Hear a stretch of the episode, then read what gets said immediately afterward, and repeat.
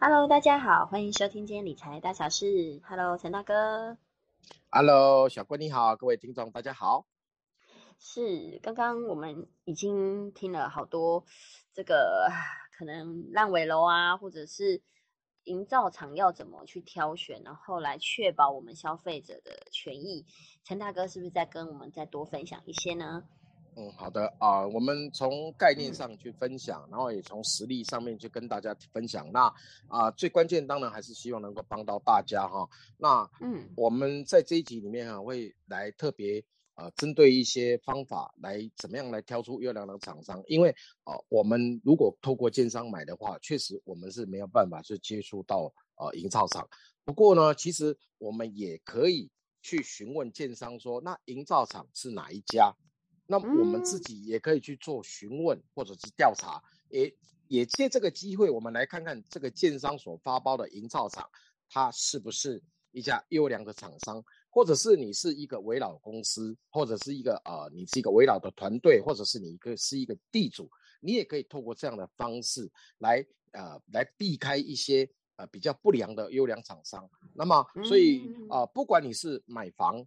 的时候，或者是你是一个围绕的时候，其实我们不能只看建商的好坏，最关键的其实是啊营造厂，因为营造厂才是真正的关键。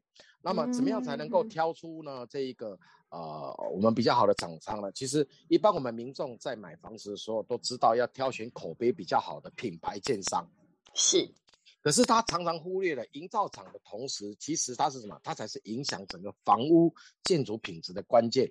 所以我们可以先搜寻什么？搜寻营造公司的工程实际的业绩，还有他过去的评价。是，那过去的评价，他你可以直接向这个呃打听这个已经曾经营造厂他盖好过的这个建筑品质，去问问看说，哎，你这家营造厂盖出来这个房子的这一些住户们，他呃感觉如何？嗯，哦，感觉如何？哦，如果是说。呃，建设公司呢，它跟营造厂它是同一个体系，当然是最好。对，哦，有些有些有建设建设公司，然后同时也有营造体系，这个是以以后是呃会在将来你房屋呃这个要修缮的时候啊，你可以很快速的请他来帮忙修缮啊，一条龙的，对，等于售后服务会比较好。对，那如果不是这样的情况下，第一个，因为现在资讯很发达，我们首先可以透过上网去搜寻这一家公司的资料。是，啊，那呃，有一些营建建案哈，他会用很知名的营造厂来做广告。嗯，哦，对，哦，那呃，你你你可以呢，如果你真的他没有把这个营造厂写上去的时候，你可以询询问呢，呃，现场的销售人员，嗯，哦，或呃，或者是建商，哦，那呃，看看这一家营造厂呢，他。这个资料在网络上面的评价如何？对，哦，那你可以透过什么？第一个，你可以透过这个公司登记的资料，透过经济部商业啊公司的这个呃经济部的这个登记资料来查询什么？呃，营造厂的登记的现况。嗯，资本额啊，对，它的资本额、负责人、股东，甚至进一步还可以查查看看负责人的。跟股东他有没有不良的记录？哦，对，那啊，想要了解营造厂的评价，其实可以查查法院的判决，有关于司法网站上面的判决书的查询。哦，可以输入营造厂的名称，就可以知道过去公司是不是有不当的行为，或者是有没有什么违法的争议。哦，那也可以，也可以查一查过去他们有没有得奖的记录。嗯，哦，那这个是最起码哦，在这家公司他愿意花心思去做这件事情，他代表他有花心思在经营。对，他可以去做参考。哦，所以可以透过我刚刚讲的这些资料来做查询。第二个呢，是可以透过什么？实际到工地去打听。对，因为有些营造厂他手上还有一些工地，你不可能说你营造厂手上都没有工地吧？嗯，是是是，对啊，那那不是也很奇怪啊？你一定手上会有一些新建中的工地嘛？你可以直接到现场工地去看看，是哦，看看什么？看看工地上面摆的什么？摆的一些图，或者是施工连人员有没有定期去做清洁？嗯，哦，甚至于什么，对于工地的房屋，还有什么这个施工人员有没有遵守什么规定？因为你你如果说对这些事情的要求都已经很这么细的，都已经要求到了，我相信他在一些大项上面的这个钢筋啊、水泥啊，肯定是不会给你偷的。嗯，哦，所以它的建筑品质就是可以被预期的，哦，可以被预期的。哦，所以说，呃，我们可以透过这样子到实际的这一个，呃，这个呃工地去去去这去了解、去打听，哦，去打听。啊，那那甚至你你也可以去呃跟这家营造厂来做联系，因为为什么？因为如果说营造厂它跟建设公司不是同一个体系的情况之下，万一建设公司它倒掉了，你营造厂你找不到人，你也不知道是谁，不是也头很痛吗？所以如果你能够了解这家营造厂的公司。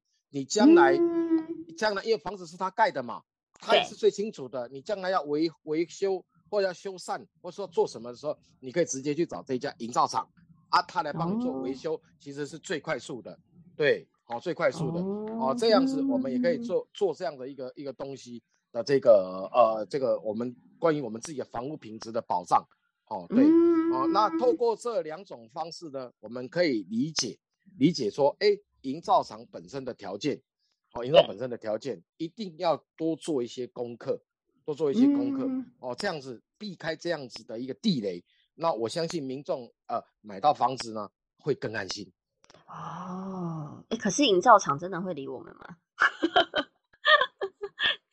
他会不会说我只对建商，我我我不对这个？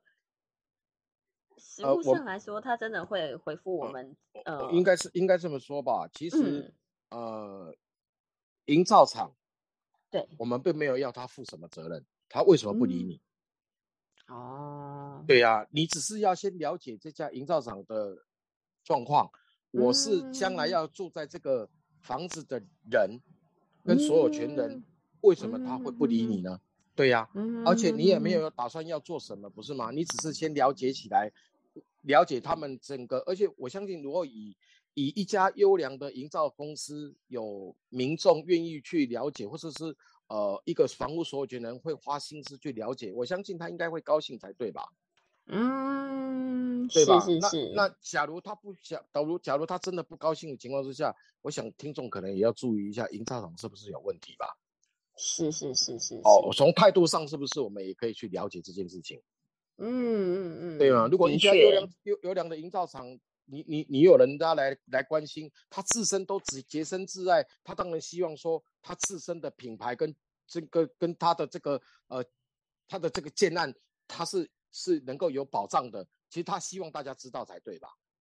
是，对对，好，所以所以我看逻辑上应该是这样哦。所以说来跟各位听众分享，是真的哎，这个。多做点功课，的确就可以让我们的荷包好好的，呃，真的是用在刀口上。是是是是是，嗯，的确的确，对，因为毕竟买一间房子确实也不是那么容易的事情，是啊。的确，而且陈大哥，我想请教啊，我常常看这个 FB 有很多的这个这个呃，很多人在这个看房的这个心得分享，那他们就会常常说知名建商，然后。但是他却找了很差劲的代销人员，其实他们也都是发包给外面的人去做代销，对吗？